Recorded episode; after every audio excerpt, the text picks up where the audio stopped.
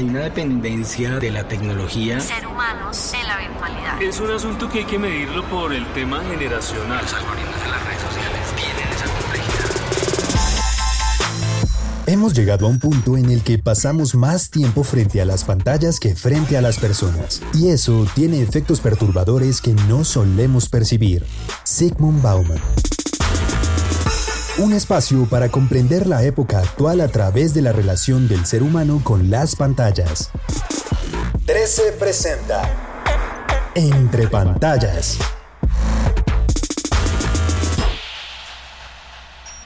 Sergio Moreno es artista visual y director creativo.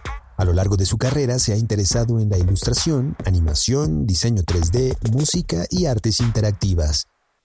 Y hoy conversa con Diego Loaiza entre pantallas.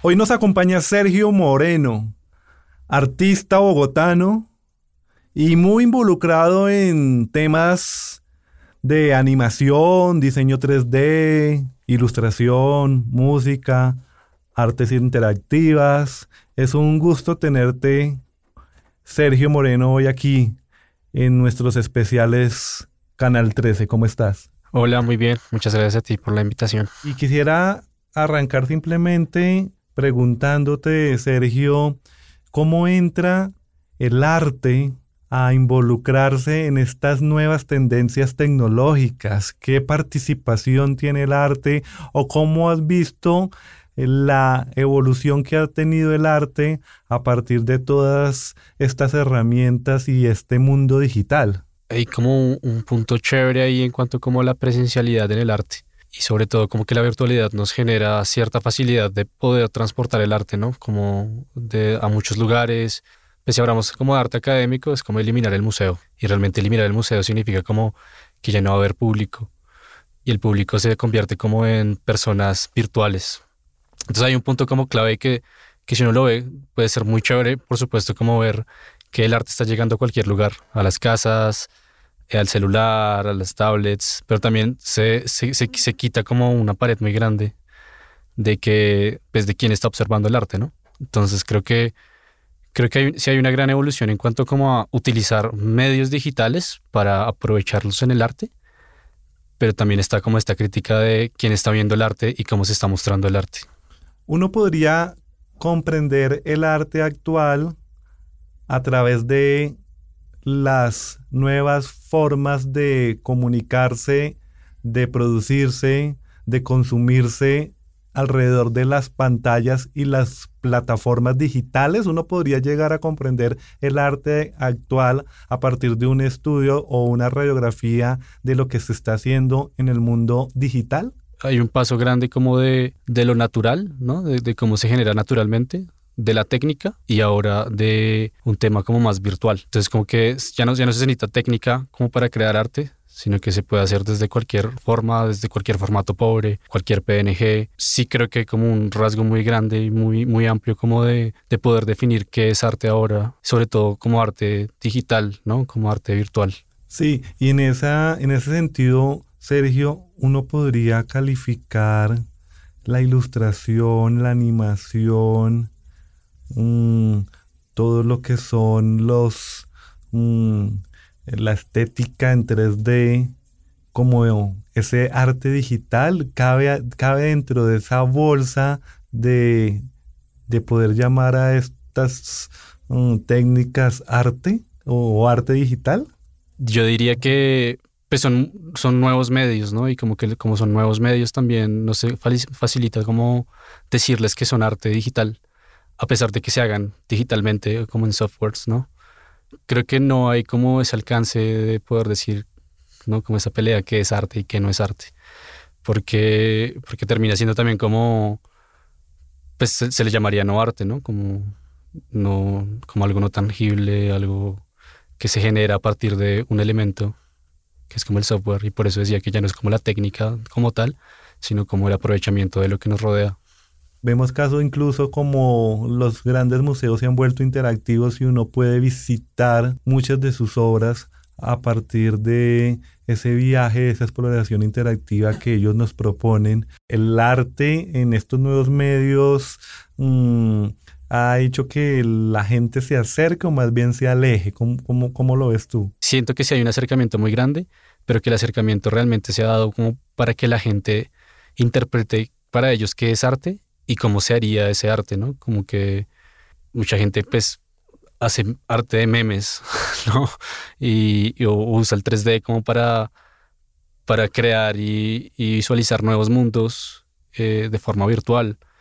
Y pues como que está entrando como dentro de los espacios de los que se llama arte y se aprovecha de otra forma. Es como mezclar muchas técnicas a partir de lo que uno quiere representar. Pasa lo mismo con las artes audiovisuales. Lo audiovisual también se ve impactado por eh, estos, estos nuevos lenguajes eh, en el sentido de cómo lo consumimos y producimos o al contrario como que han tenido una oportunidad de ampliarse más eh, y de consumirse más? Yo creo que sí se consumen más, por supuesto. O sea, todo el tiempo estamos viendo pantallas y, creo que hay un libro muy bueno, un Edito Estéril, de esta editorial Caja Negra, que se llama Futuros Próximos, es muy bueno, muy recomendado.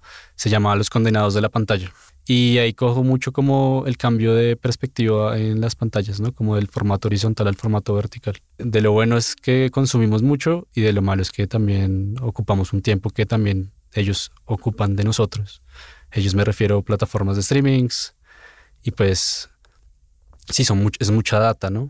Aparecen, por ejemplo, pensadores como Byul-Chul Han que dice que eh, está la hipercomunicación que nos volvemos uniformes. Es decir, que eso es lo que nos hace seres humanos como la diversidad o las diferencias. Casi que lo que están haciendo es meternos en una misma bolsa y hacernos a todos igualitos.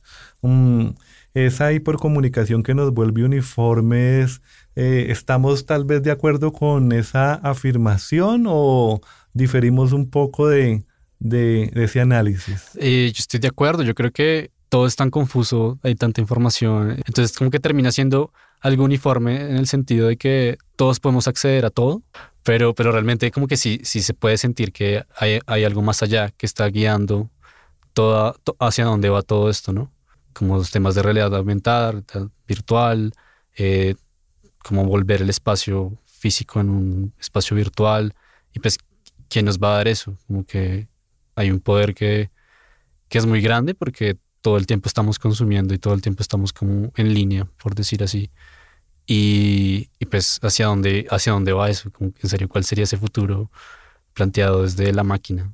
En muchos casos hablan que ya no tenemos una, relax, una relación, sino tenemos una conexión eh, entre seres humanos ya no hay un real intercambio de sentidos, sino que básicamente se convierte en lo que tal vez podríamos en palabras de Bauman decir relaciones líquidas, ¿no? Eso también cambia de alguna forma cómo interactuamos entre eh, seres humanos, ¿no?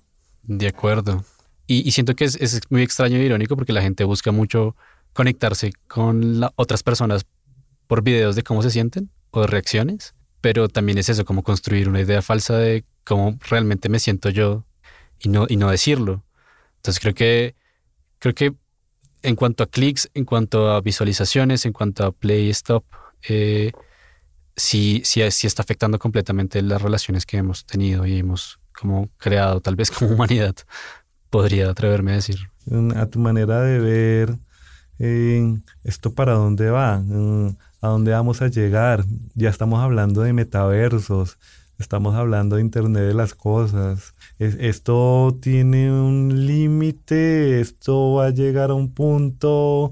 Um, tenemos que estar preocupados, tenemos que al contrario verlo como una oportunidad. ¿Cómo te imaginas ese, ese futuro que nos depara? Sí, hay que preocuparse en el sentido de quién está administrando estos servicios. Creo que el mercado se está abriendo más a una posibilidad de una realidad aumentada que una realidad virtual. Y sobre todo porque hay, hay pocos dueños de, de, esa realidad.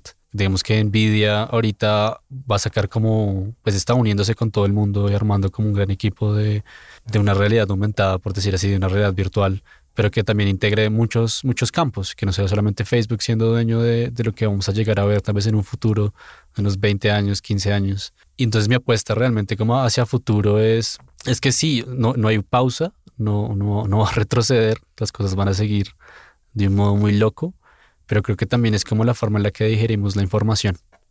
Y creo que esa información no puede ser solamente como algo que nos ponen, algo como que nos ocupa, sino utilizar la información también como ese medio que nos puede llegar a hacer pensar distinto. En algunos escenarios se ve, con no muy buenos ojos las redes sociales y la comunicación digital, entendiendo que trae afectaciones de una u otra forma en nuestra cotidianidad. Pero también es cierto que otros escenarios también se ve con muy buenos ojos esta oportunidad que tenemos hoy de toda la tecnología nos están regalando. Creemos tal vez que hay posibilidades de construir una mejor sociedad, un mejor país, un mejor planeta, o por el contrario lo que está haciendo es distanciándonos más y decayendo un poco más en nuestra humanidad. Yo creo que también son las formas en cómo se construyen. Pues digamos que la realidad aumentada ha estado en todo. O sea, no solo en las redes sociales y en los deportes, digamos, eh, cuando uno ve la pantalla del fútbol, pues está viendo fútbol en televisión y sale como la línea donde va el balón o donde se ve eso, realidad aumentada. Y las tecnologías ahorita están pensando mucho como en, en, utilizarlas para educar. Y creo que ese es un gran enfoque. Y creo que ahí está como la clave real para mí, que es la educación. Creo que si se utiliza para educar, eh, realmente pues sí hay un cambio que se puede que puede ser muy bueno ¿no? para el mundo y para el planeta. Que pasa si también tecnológicamente empezamos a enseñar para que la gente también entienda y que no sea solamente como una forma de ser otra persona sino que también pueda crear otras cosas.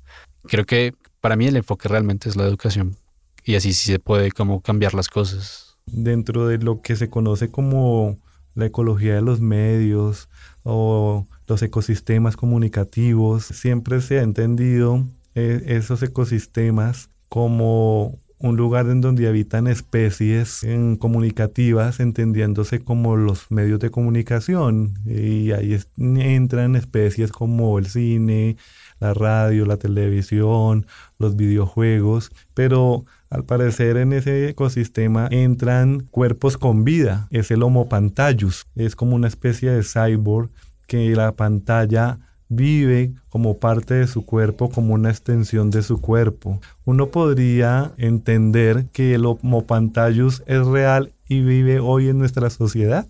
Sí, yo creo, y, crean mini homo pantallus bebés. Cuando a un bebé ves viendo, he visto como en la calle, es como estás gritando mucho, estás molestando mucho, te va a dar la tablet y pon Peppa Pig y esto es droga, ¿no? Como esto es lo mejor que te va a pasar en el día y puedes repetirlo cien mil veces. Entonces es raro porque como que siento que empezamos como a, a cambiar la forma de prestar atención, de volvernos uno, uno, uno pantallos y de, y de hacer que la pantalla sea como algo que rige el día a día. Pero que si uno le pregunta a un niño lo tiene más claro y es, y es como él quiere ser eso, porque lo está viendo todo el tiempo y es inagotable. Entonces, sí, un pantallos existen, eh, no sé si se nos van a curvar los dedos o los ojos o algo va a pasar en algún momento, pero, pero las pantallas están ahí todo el tiempo. Sergio Moreno, artista multidisciplinario bogotano, interesado en la ilustración, la animación, el diseño 3D, la música, las artes interactivas. Muchas gracias por haber estado hoy con nosotros y acompañándonos. De verdad fue un gusto hablar contigo. Igual, muchas gracias, en serio, gracias por la invitación. Entre pantallas. Dirección y conducción, Diego Loaiza. Producción, Diana Rincón. Ingeniería de sonido, David Puentes. Una producción de Canal 13. Copyright 2022. Este programa fue financiado a través del Fondo Único de las Tecnologías de la Información y las Comunicaciones, MINTIC.